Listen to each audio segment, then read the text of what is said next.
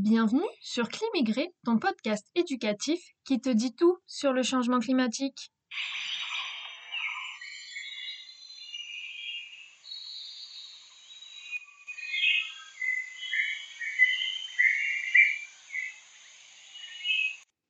Au programme de ce huitième podcast, le sommet onusien sur l'ambition climatique. Mercredi 20 septembre dernier, s'est ouvert à New York, dans le cadre de l'Assemblée générale des Nations unies, un sommet sur l'ambition climatique sous l'égide d'Antonio Guterres, le secrétaire général des Nations unies.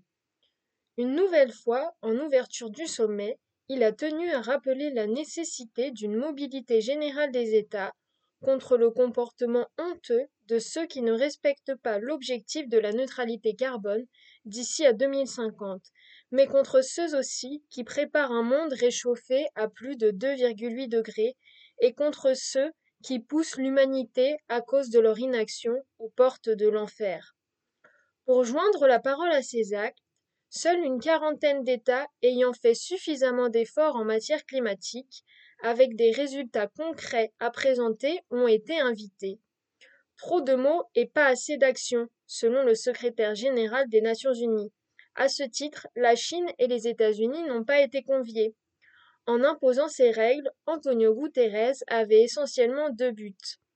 Premièrement, inciter les décideurs politiques à accélérer leurs actions en faveur du changement climatique, mais aussi créer ainsi une pression sur les pays qui n'avaient rien de nouveau à annoncer. Cette pression morale est l'un des moteurs de la lutte contre le changement climatique. L'architecture de l'accord de Paris est guidée par ce même principe.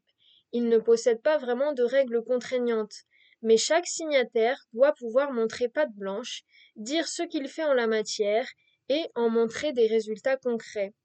Justin Trudeau, le Premier ministre canadien, invité à s'exprimer à la tribune des Nations Unies dans le cadre de ce sommet, en a fait l'amère expérience de cette pression morale quand il s'est assis à la tribune des Nations Unies mercredi matin. Quand elle l'a présenté avant son allocution, la secrétaire générale adjointe aux communications à l'ONU, Melissa Fleming, a souligné d'entrée de jeu que le Canada est l'un des pays à avoir le plus augmenté sa production de combustibles fossiles l'année dernière. Le Premier ministre, bien embarrassé, a dû admettre que son pays est un grand producteur de ces énergies fossiles et a dû se défendre en listant les politiques mises en place depuis les deux ou trois dernières années pour aller dans le sens d'amélioration.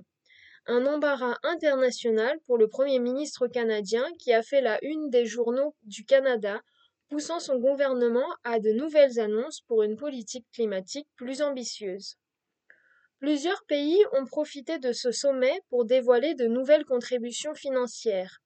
Ainsi, le chancelier allemand Olaf Scholz a mis en avant les 2,2 milliards de dollars soit 33% d'augmentation par rapport à 2019, versés par l'Allemagne au Fonds vert pour le climat. Ces fonds contribuent au financement de l'action climatique dans les pays en développement. Le Premier ministre espagnol, Pedro Sánchez, a lui promis 225 millions d'euros. La France a communiqué le même jour également sur sa contribution à hauteur de 1,79 milliard de dollars, soit une augmentation de 4%. En face, les pays en développement n'ont pas manqué de montrer leur agacement face aux pays développés pollueurs. Les pays développés nous demandent de construire un avenir résilient, alors qu'ils ne sont même pas capables d'alimenter et de construire le fonds perte et dommages, a critiqué Mia Motley, première ministre de la Barbade, appelant l'Occident à se mobiliser autant que pour la guerre en Ukraine. En référence à la réunion d'urgence du Conseil de sécurité de l'ONU qui a été programmée le même jour que ce sommet et dont les retentissements médiatiques ont bien été supérieurs. Un fonds de pertes et dommages qui avait été arraché de justesse à la COP 27, mais qui pour le moment attend toujours ses modalités de financement concrètes. Ce fonds sera ainsi l'un des sujets principaux des négociations à Dubaï en décembre prochain.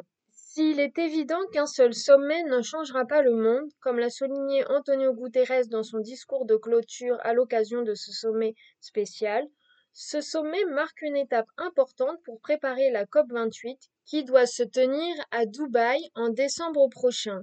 Une COP28 qui avant même son lancement fait déjà polémique puisque Dubaï, aux Émirats arabes unis, est le sixième producteur de pétrole mondial, alors que la question de la sortie des énergies fossiles doit être remise sur la table. À bientôt sur Climigré, ton podcast qui te dit tout sur le changement climatique.